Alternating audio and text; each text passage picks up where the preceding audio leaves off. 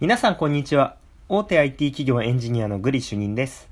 このラジオでは皆さんの人生を豊かにするような効率的な仕事術、マインド、tips などをお届けしております。今回は大手企業に入って良くなかったかなと思うこと3選というテーマで話していきたいと思います。で、えっと、まあ、今回の話って、まあ、前回、その、大手企業に入って良かったかなと思うことについて、えお話をさせていただいたんですけれども、今回逆に良くないと思うことを3選っていうのを、まあ、パッと思いついたものをお話ししていきたいかなと思います。で、えっと、3つ、えー、言っていきますと、まあ、1つ目が、まあ、スピード感がないっていうところ。2つ目が、まあ、会社間のしがらみが強いかなというところ。3つ目が、まあ、部署ごとに文化が全然違うというところの、えー、3つになりますと。えー、1つずつ、えー、解説していきたいかなと思います。で、えっ、と、1つ目、スピード感がないっていうところなんですけど、え、とにかく判断が遅いんですよ。あの、スピード感が出ない。なぜかというとですね、大手企業って、あの、決済とか、あの、回すときに、あの、役職を何度もこう、ハンコを印鑑をどんどんどんどんって、あの、リレーしていかなきゃいけないみたいなのがあって、例えば、まあ、わかりやすく言うと、えー、僕が、えー、お客さんと、えー、交渉というか、まあ、提案をして、こんなシステムを、まあ、作りましょう、みたいな、お客さんと合意取れたとしますと。あ、まあ、合意というか、まあ、方向性を決めたとします。で、じゃあ、いくらになりますかってお客さんが最後、あの、見積書をくださいみたいになるフェーズがあるんですけど、まあその見積もり額を出した時に最終調整みたいなところで、まあちょっと値下げできるのかとか、そういったお話するんですけど、その見積もり額みたいなのを出すためには、課長に決済、この額でいいですかって言って、部長に決済額いいですかって言って、その上まで行って、やっと OK が出るみたいな、もう3段階やったりするんですよ。え、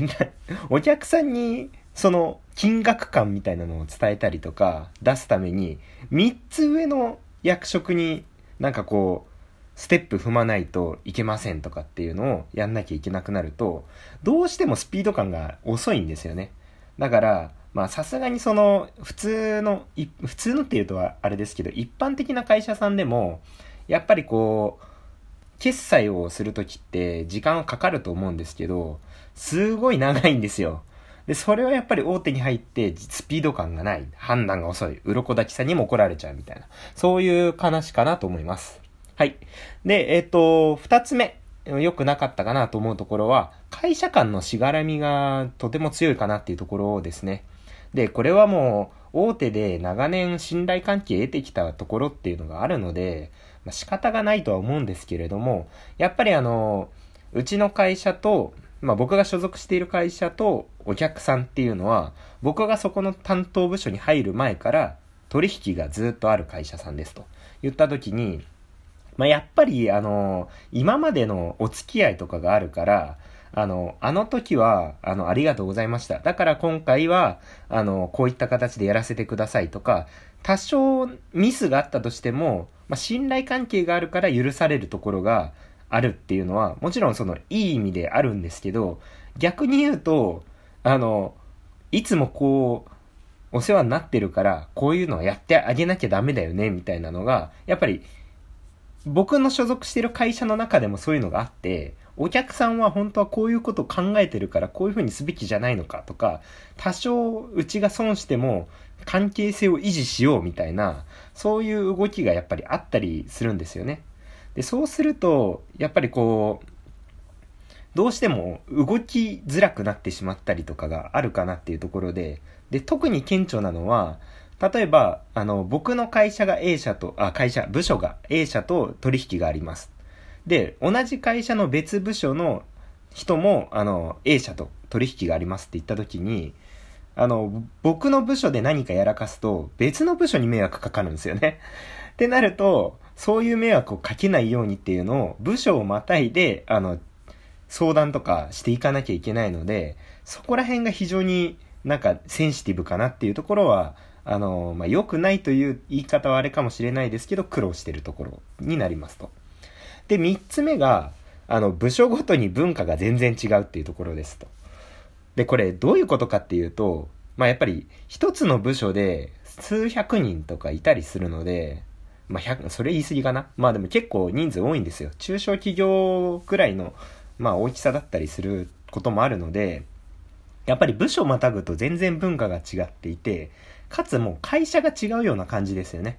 だから、あのー、私も、まあその、部署移動した経験があるのでわかるんですけど、前いた部署の経験が全然あの、別の会社に来た感じでもう転職したんじゃないかって思うぐらい違うことがあるんですよ。もちろん同じところはあるんですけど。っ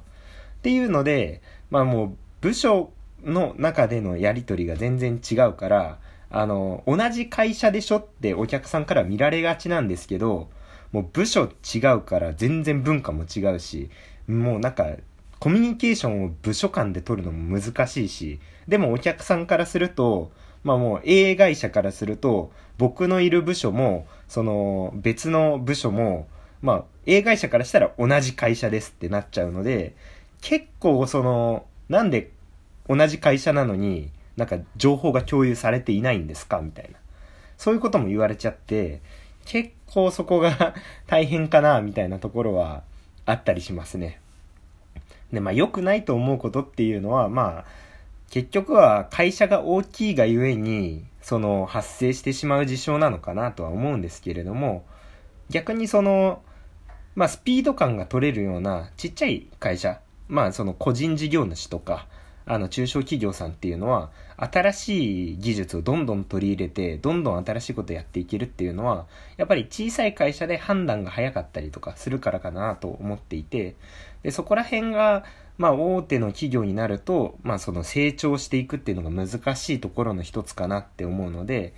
まあ、この辺はやっぱり難しいかなと思います。で、ちょっと、まあ、あれですね、深掘りしていくと話すごい長くなっちゃうので、まあ、今回は以上にさせていただきたいかなと思います。はい。で、今回は大手企業に入って良くないと思うこと3つというところでお話をさせていただきました。このラジオを聞いた感想やコメント、レターなどをいただけると嬉しいです。